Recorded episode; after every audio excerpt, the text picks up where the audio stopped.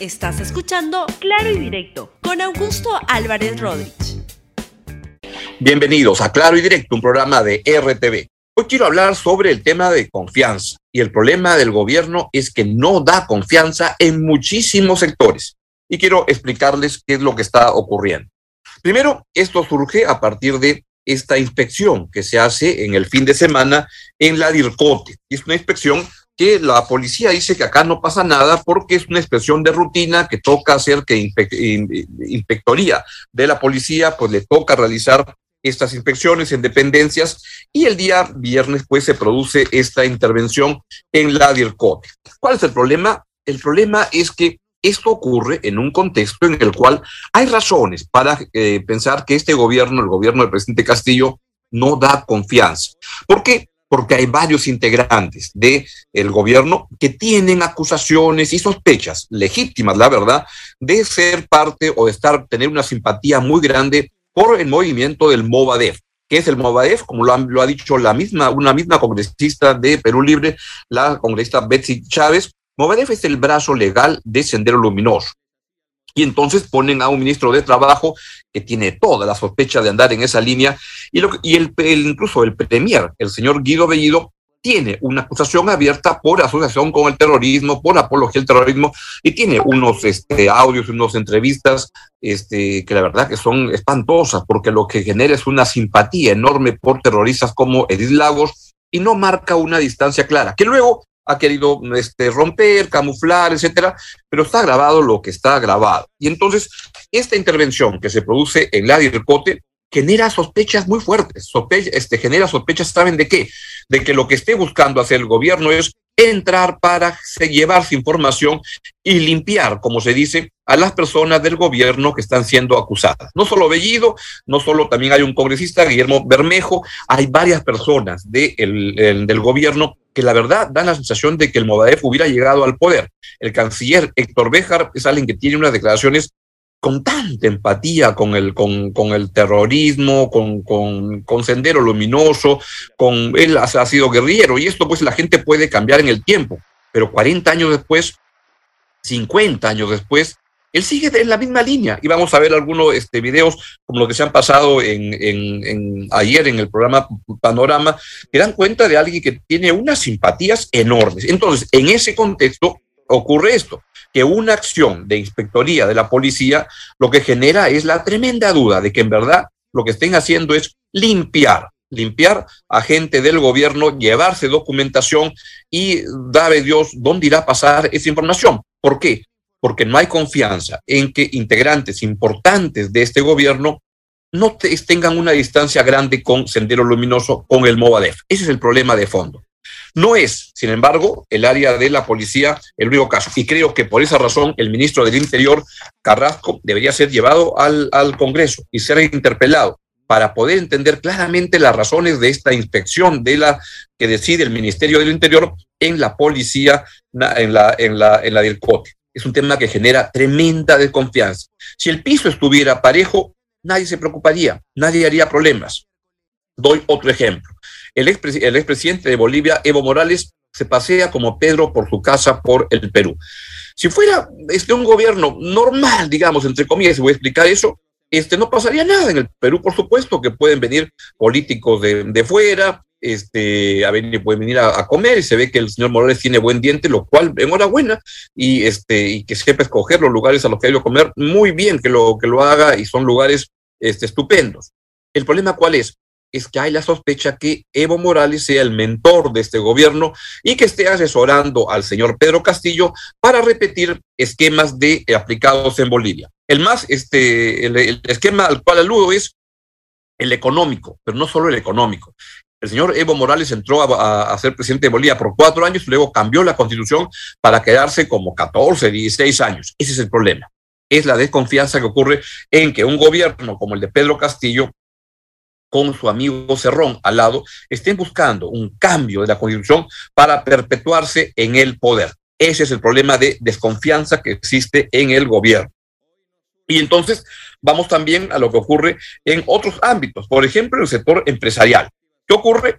es que este gobierno ha mm, puesto al señor Pedro Franque como ministro de Economía. Y alguna confianza da, eh, a pesar que Pedro Franque ha sido alguien que tiene una trayectoria de haber sido muy crítico con el modelo económico, etcétera, lo cual es legítimo, ahí no está el problema.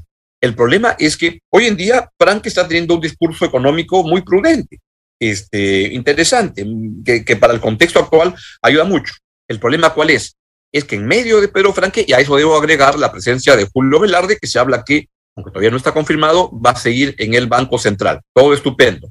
El problema es que al lado de eso hay gente como el Premier, el Premier Guido Bellido, que anda lanzando unos comentarios que van totalmente en contra de lo que es el esquema económico que en teoría están diciendo eh, el señor Franque que va a continuar. Y esto es un problema porque no hay confianza en el gobierno. Y ocurre que mientras eso sucede, en el Congreso de la República lanzan un proyecto de control de precios. No es control de, de combustibles, ni del gas, ni nada, nada, nada. Eso es control de precios puro y duro y esa es una idea absurda que ya se probó en el Perú, que fracasó tremendamente.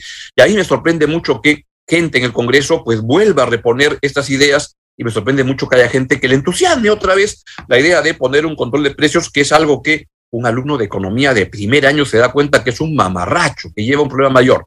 Como consecuencia de estas este, falta de sintonías y como consecuencia de estas cosas que Cerrón anda hablando, que Frank no le gusta, que le parece un Chicago Boy, que él habló con Julio Velarde y juega como un fanfarrón el señor este Cerrón, es que en el sector empresarial, donde está la inversión privada para poder crecer y generar empleo, no hay confianza. Vean esta encuesta que se ha divulgado de, la, de los, del SAE, de apoyo consultoría, de la semana pasada, donde se ve que la confianza para, para invertir y para contratar, o sea, para emplear, para generar empleo, va, pero muy, muy mal. Es el problema de un gobierno que, este, que está dando señales muy equivocadas.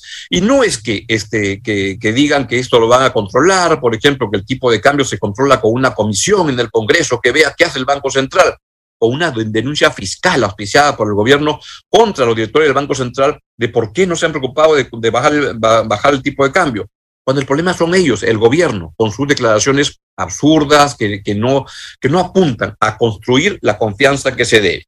¿Quieren más? Pues lo que ha sucedido es que en el caso de la, la Fuerza Armada, tampoco. Lo que ha habido son desplantes por parte del presidente Pedro Castillo, que se supone que es el, el, no supone, es el jefe supremo de la Fuerza Armada, pero para realizar esa reunión hubo tantos problemas y tantas distancias, y junto con eso hay, elementos que dañan la relación con la Fuerza Armada. ¿Por qué? Porque el gobierno de Pedro Castillo parece el gobierno de Movadef.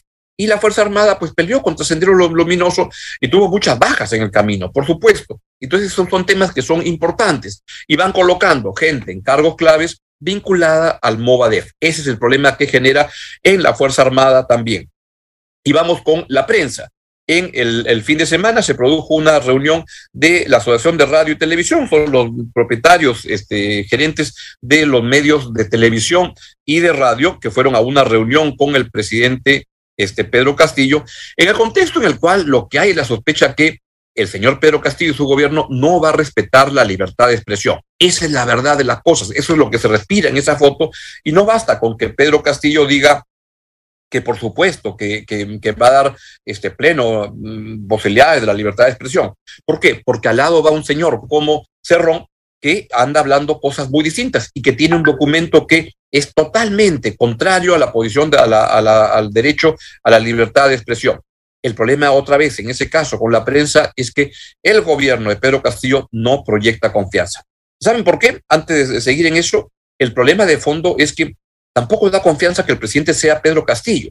Aquí lo que parece es que el presidente es el señor este, Cerrón, que él es el que corta el jamón en el gobierno, y la verdad, debo decirlo con mucha pena, que el, señor presidente de la República, que fue elegido, parece el empleadito del, del señor Cerrón, que a él Cerrón lo manda, lo dirige, lo hace. Y eso es lo que está en la base de por qué la opinión pública tampoco le tiene confianza a este gobierno. Pongamos las encuestas que aparecieron de Ipsos en el comercio este fin de semana, donde se ve que el señor Castillo tiene una aprobación inicial en su arranque su gobierno de solo 38% de aprobación. Y esto evidentemente es muy bajo. Es el registro más bajo que existe del inicio de un presidente de la, de la, de la República en todo lo que se recuerde. Antes empezaron los presidentes con una aprobación mucho más alta, este, y, y, el caso de este Castillo es que ha empezado con solo 38% de aprobación.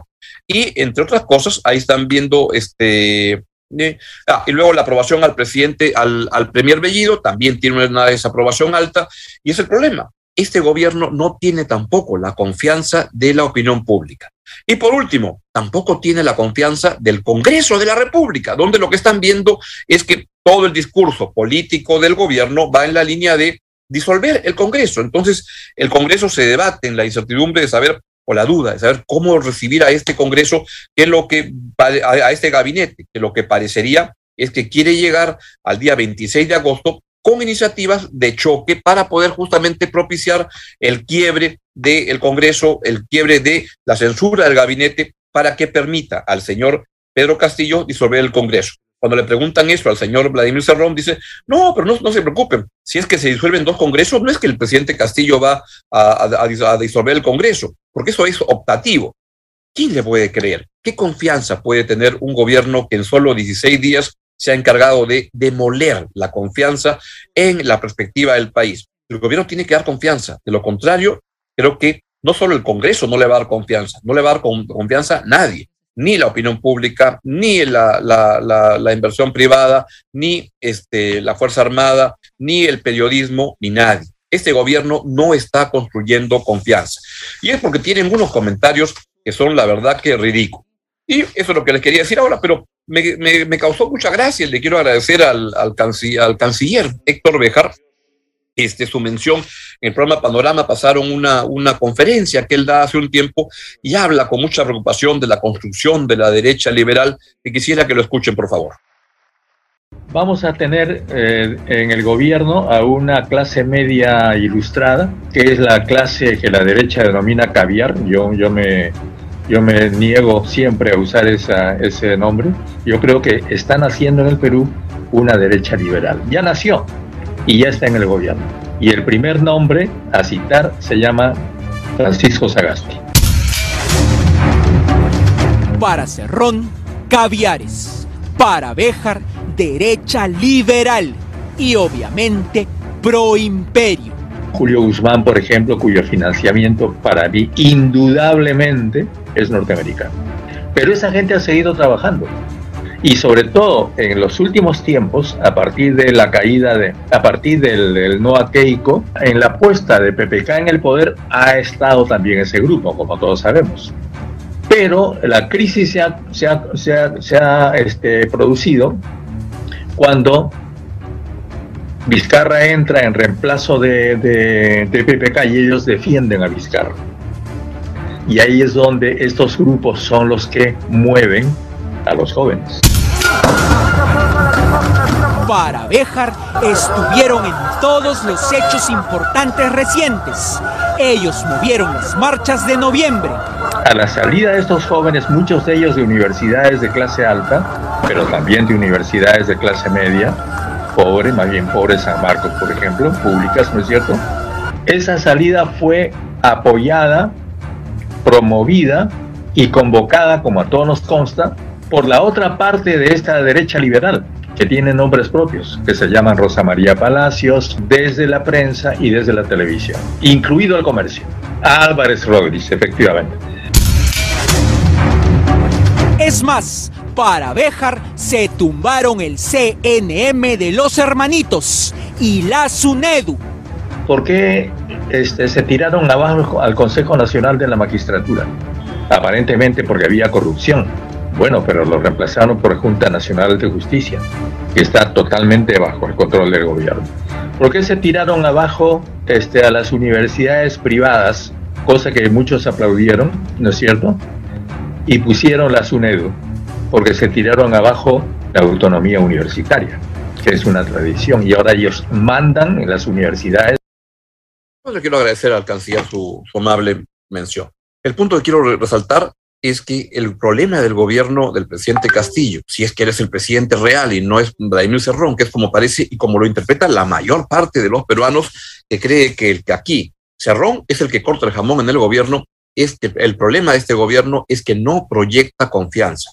Y así las cosas lo que ocurre es que no solo el Congreso no le va a dar confianza, el país no le va a dar confianza en su conjunto y un gobierno para gobernar, para tener legitimidad, para tener capacidad de llevar adelante planes, proyectos, requiere construir confianza. Y en estos primeros, las primeras tres semanas del gobierno del presidente Castillo es todo lo que no ha hecho. No ha construido nada de confianza. Muy bien, es todo lo que les quería decir el día de hoy. Y conmigo nos vemos mañana aquí a la misma hora, 10 y 15 de la mañana. Que tengan un buen día. Adiós. Gracias por escuchar Claro y Directo con Augusto Álvarez Rodríguez. Suscríbete para que disfrutes más contenidos.